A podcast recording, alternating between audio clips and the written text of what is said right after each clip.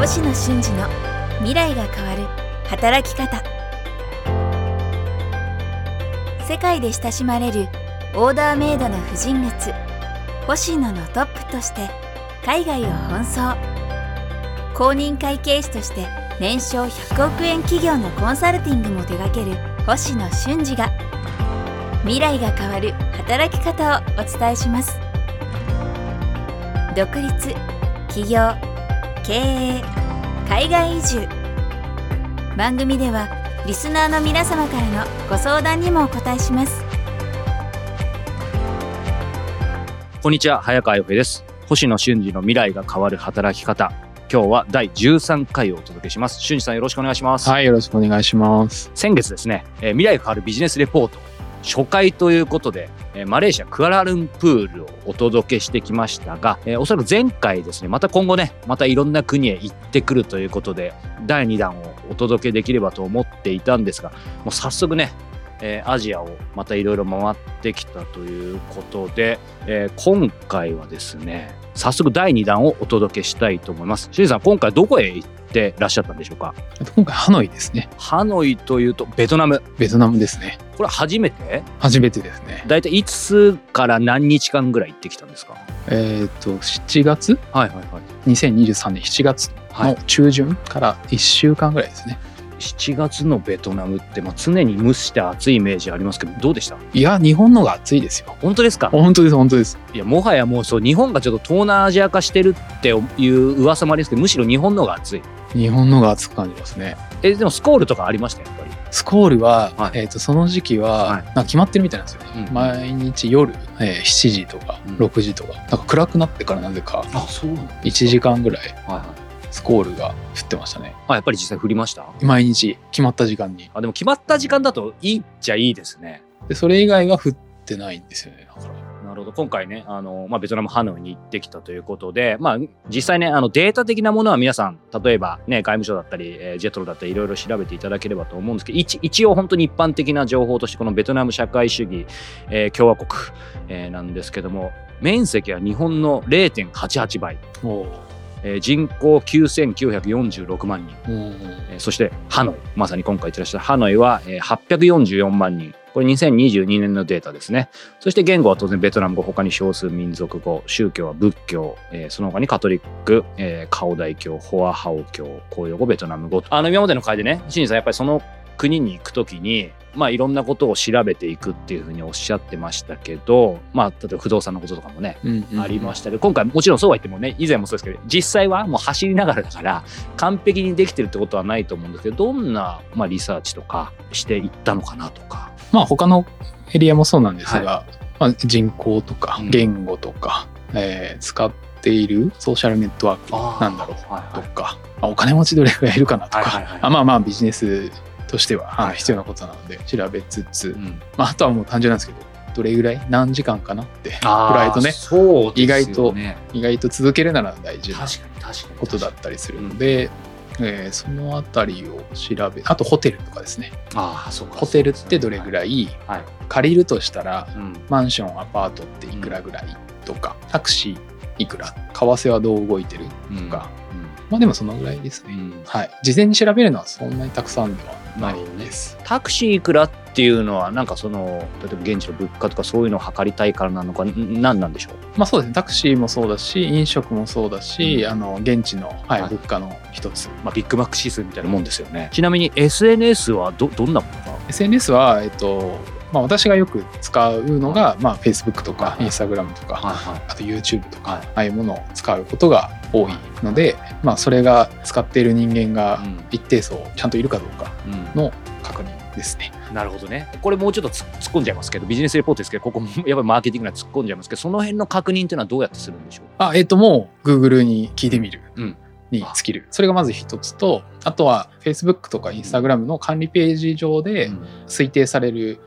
あの数ははちゃんとターゲットすると出てくるので、まあ、それはね、まあ、彼らが登録している人間をはい。何人ですよって言ってるので、うん。まあまあ大体合ってるでしょうと、まあ、全員じゃないけど、まあ、5, 5割以上は合ってるだろうとうん。いうあの見込みは立てられるんで、まあ、そそこから、まあ、どれぐらいの、はい。まあ、今現状ではポテンシャルあるのかなっていうのは、まあ見えやすいですよね。その各ソーシャルメディアが推定でっていうのはいわゆるこ広告を出そうとするときにっていうことであってそうですそうですそうですよね。はいあ、よかったです。ちょっとドキドキしましたけど、今までもね、この広告の話もちょっとしてくださったので、やっぱりね、その復習の意味でも今、もう、しんさん、本当にさらっとお話しされますますが、やっぱりね、素人からすると、やっぱその辺も大事だと思うので、やっぱりね、数がそうやって調べるのかなっていうのはね、聞いてる方にも今参考になったのかなと思いますけど、その辺も当然逆に言うとし、調べてからというか、当然見込んで、まあ、今回、ハノイ行かれたと思うんですけど、まあ実際行ってきて、まあね、この番組で生々しいのがまた一つ売りだと思うんで、しゅしゅんさんどうどうでした？結果というかね、収穫って言っていいですかね？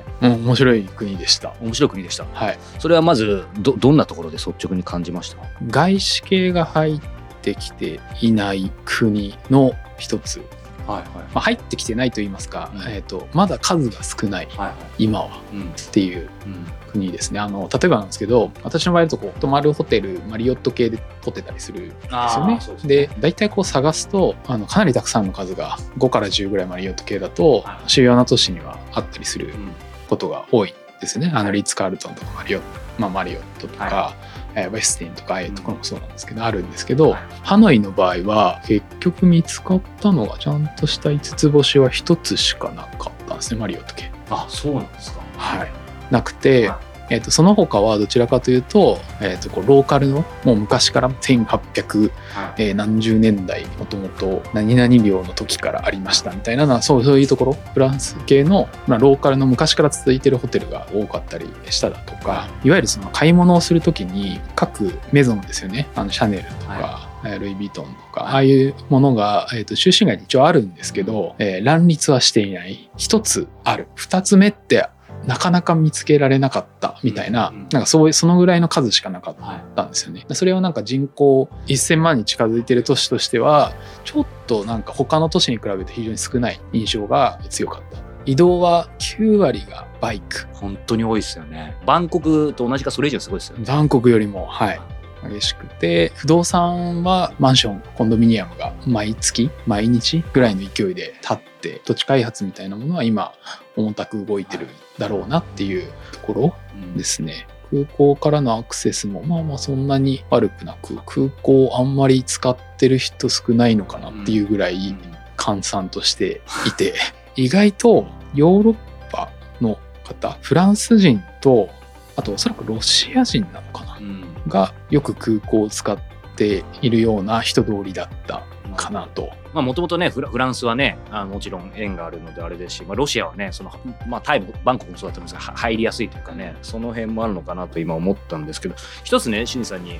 まあ、結構いきなり確信を聞いちゃいますけどその外資があんまり入っていないと。それだけを素直に取るとやっぱりビジネスチャンスがあれば外資はなんかもっと入ってきてるとかっていうふうに思っちゃったりとかあと僕は非常に古い情報なので、まあ、しかもその時のあくまで逆に印象で語りたいんですけど8年前にあのハノイとホーチミンっていうんですけどその時にあの感覚的なものを感じたのがなんか思った以上にエネルギーないなみたいに。うん。なんかそれは多分他の、まあ、比較したのがバンコクとか、ね、他のあのアジアの国だったので感じたっていうのもあるのかもしれないんですけどやっぱりね、まあ、社会主義共和国っていう名前に引っ張られる必要はないのかもしれないけど、まあ、もちろん日本よりは、ね、成長すると思うんですけどどうなのかなっていうのは思ったんです。ただその時にやっぱり新さんおっしゃってるように新しい建物その時もすごい建ててて建ってる建物がいわゆる周りのもうハノイの昔って感じからいいきなり超テクノロジー高層ビルみたいな感じでやっぱりいきなりた立ち上がるものはすごいいいものなんだなと思ったんですけどただ今後どうなっていくのかなっていうふうに思った時に外資が入ってきてないなんか全てのものはその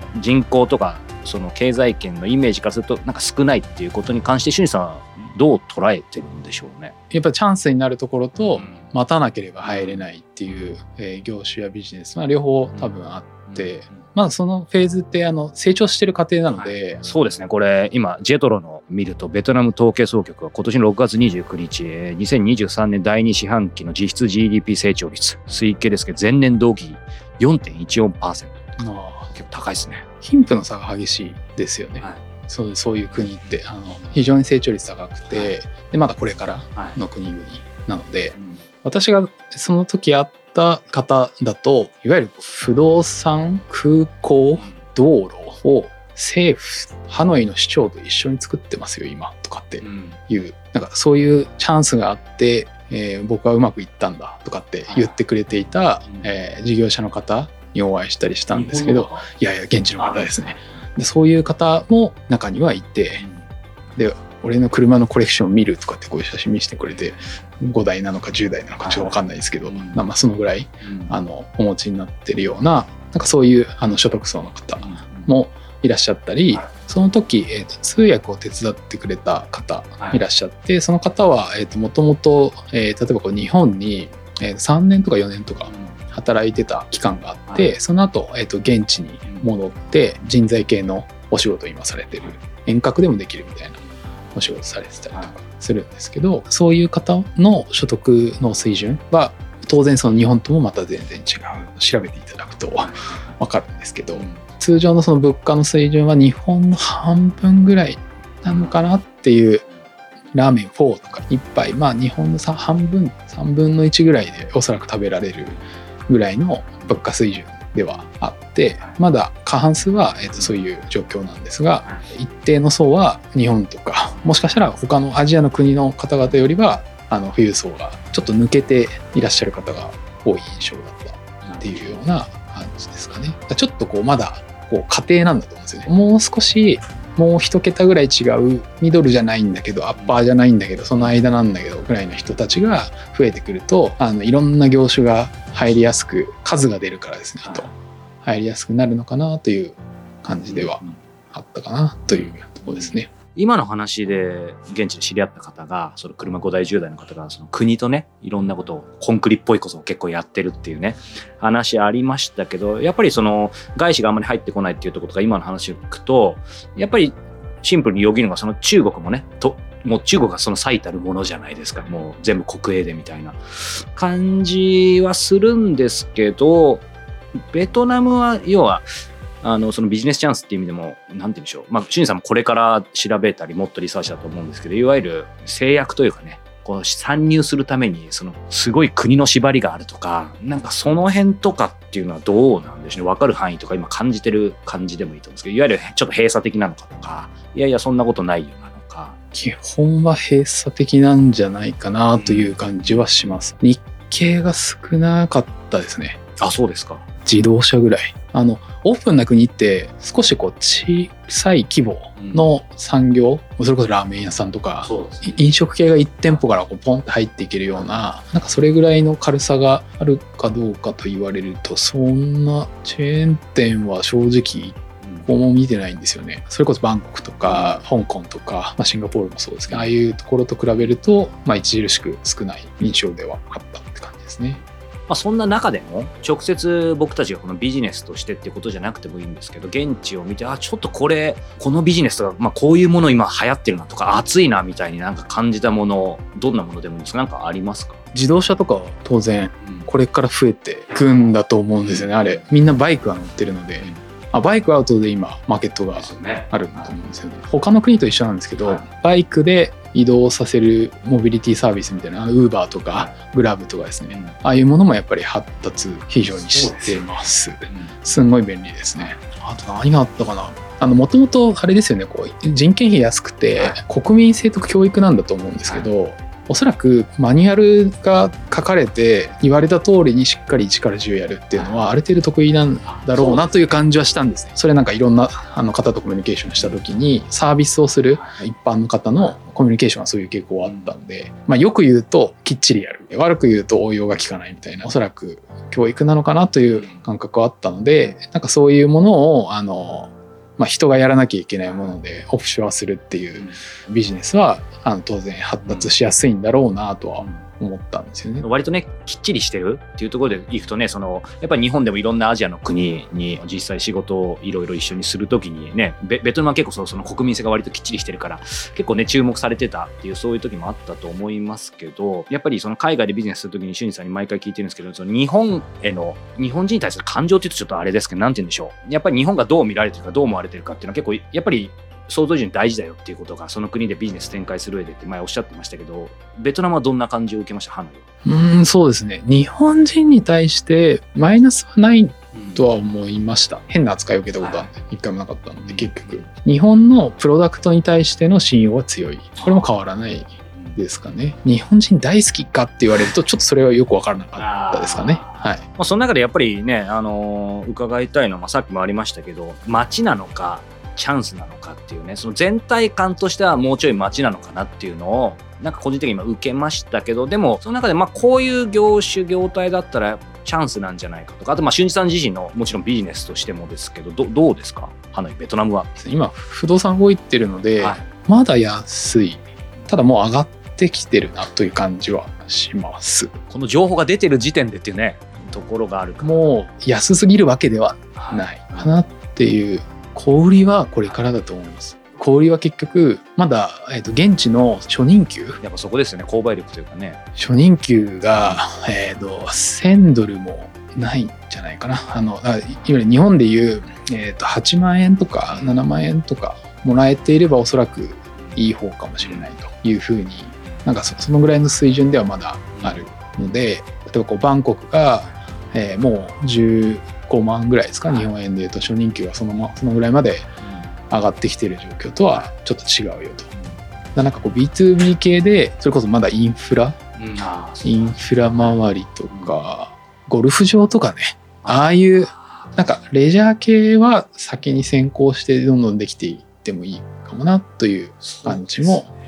します。その富裕層向けにまずカルチャーにこうまつわるものの意識がもう少しあってもいいのかなっていう感じはしてますかね。商社的なものはもうね一通り、うん。まあ、農業やってますからうん。出してるとか、うん。まあでも日本のものをっていう発想じゃないかもしれないですよね。物価からすると、うんとは思います正直、じゃあまあ逆に言うとまだちょっと慎重に待ち感はあるけどチャンスもありそうではありますね。富裕層に対する意識は数はないけどうん。ある一つはあってもいい二つはいらないそれが最初の話に。そういうて今今そのぐらいなのかなっていう感じはありがとうございます。でも、なおなわしいレポートありがとうございます。でも、面白いですね。その一つしかないっていうのは、当たり前ですけど、基本的にちゃんと需要と供給じゃないけども、意味があってそうなってるってことですよね。これ、ちなみに肝心のビジネスの結果、なんかい今の感じだと全体感としては歯の街っていう感じでなんかビジネス的にどうなのかなってあるかも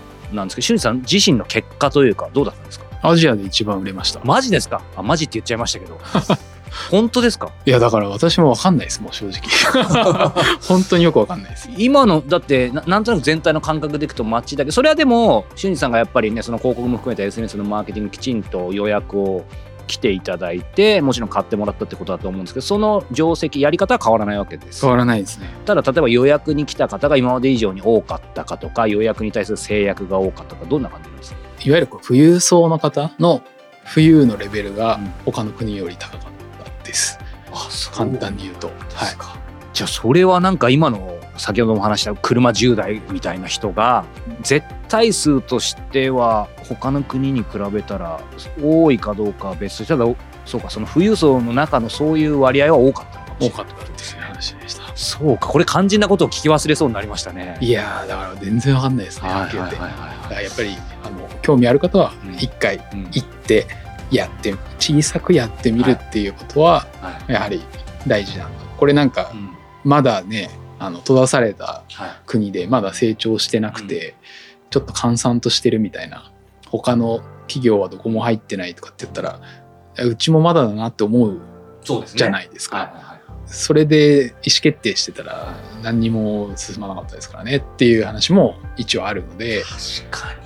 まあね大きいある程度こう腰を据えてやるつもりの会社はマーケティングしながら待つっていうのも当然必要だと思うんですけどでもまあ、しゅんさんもおっしゃってるように、そのね、フットワーク軽くいける、えー一人起業家だったり、その企業だったりは、やっぱりいい意味で今日の最後のポイントじゃないですか、行ってみないと分かんない。わからないですね。いやこれは最後にいいお話を伺いましたので、ぜひぜひね、皆さん興味のある方は足を運んでいただけたらと思います。星野俊二の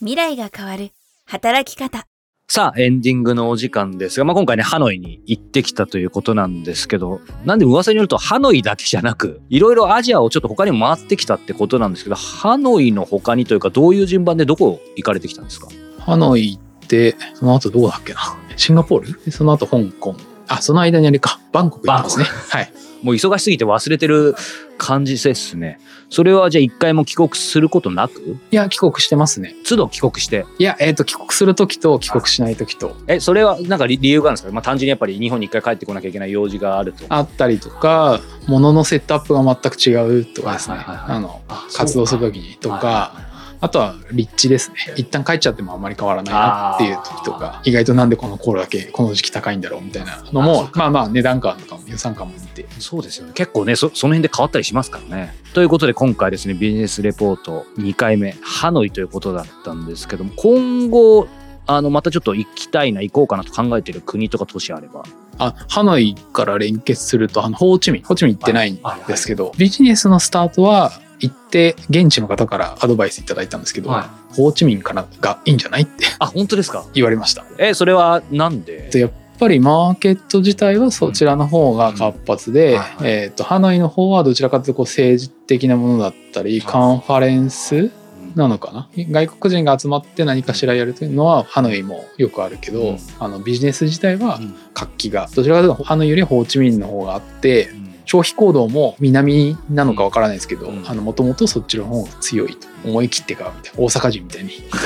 言い方をされました。あでもベトナム自体がね、まあ、ベトナム戦争もありましたけど南と北でね結構違いますからね。ね。そうか。じゃあそういう意味では裁縫もするであろうということですね。他には何かどっかありますか？あとジャカルタは行きますね。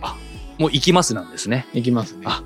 インドネシアですね。インドネシアですね。初めて？初めてですね。今後来月以降あのレポートでねぜひ行かれた際はお願いしたいと思いますので皆様楽しみにしていただけたらと思います。さあこの番組では引き続き皆様から俊二さんへの、えーご質問をどしどしお寄せいただけたらと思います。詳しくは概要欄をご覧ください。そしてですねもう間もなくですねえー9月8日金曜日朝8時からですねえーヒルズブレックファスト六本木ヒルズえーカフェスペースにてですねえー俊二さんが登壇されます。えー俊二さんこのヒルズブレックファストではどんなお話しされる予定なんでしょうか？持ち時間決まってるそうなので、はいはい。その範囲で面白いことをめちゃくちゃ喋ってくださいと言われています。写真のスライドとともにと。そうなんまあ、あの、生い立ちとか、あの、なぜそれを今されてるかとか、はいはいはい。あの、なんかどういうビジネススタイルを持ってるかとか、あの、そういうのを中心に、あの、参考になるものと言われてますが、はい、まだ、あの特に決めてません。はい、というすいません。はい、本番にならず何を話すか分かんないドキドキ感があるんですけど生の星野俊二に会えるのでですねぜひ興味ある方はこのヒルズブレックファーストのサイトをご覧いただけたらと思います。ということでしんさん今日もありがとうございました。はい、ありがとうございました。